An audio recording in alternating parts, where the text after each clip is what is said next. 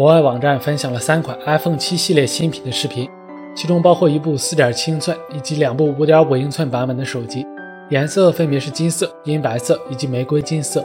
发布者似乎是一家日本的 iPhone 预订商店。传闻称，iPhone 7系列会延续单镜头的4.7英寸普通版和5.5英寸 Plus 版本，还会增加一个双镜头的 Pro 版本。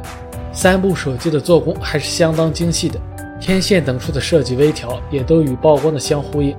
iPhone 7 Pro 或许将会配备智能连接器触点。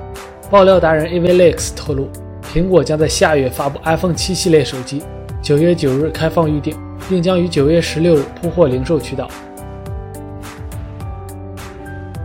苹果 iPhone 7系列的相关特性几乎被完全曝光，其中将有搭载双镜头相机的版本，拥有更好的拍照效果。RBC 分析师近日表示，由于双镜头模块产量有限。会导致 iPhone 7双镜头版本初期产能不足，首发供货量仅有原计划的三分之一。苹果的双镜头技术与市面上的双镜头手机不同，其技术是基于一五年对 Lynx 的收购，技术含量更高，生产难度更大。魅族将于八月十日发布新机魅蓝 E，该机是一款定位高端的魅蓝手机新品，比以往的魅蓝产品更高端。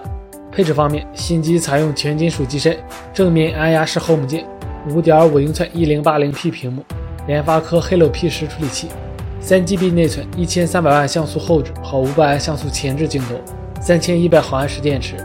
有网友曝光了魅蓝 E 的一项重磅功能，可以远程操控汽车，比如解锁汽车、开启后备箱、加热座椅等。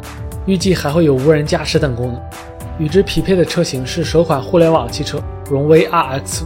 魅蓝 E 的售价预计在一千四百九十九到一千六百九十九元之间，最大的对手自然是红米 Pro。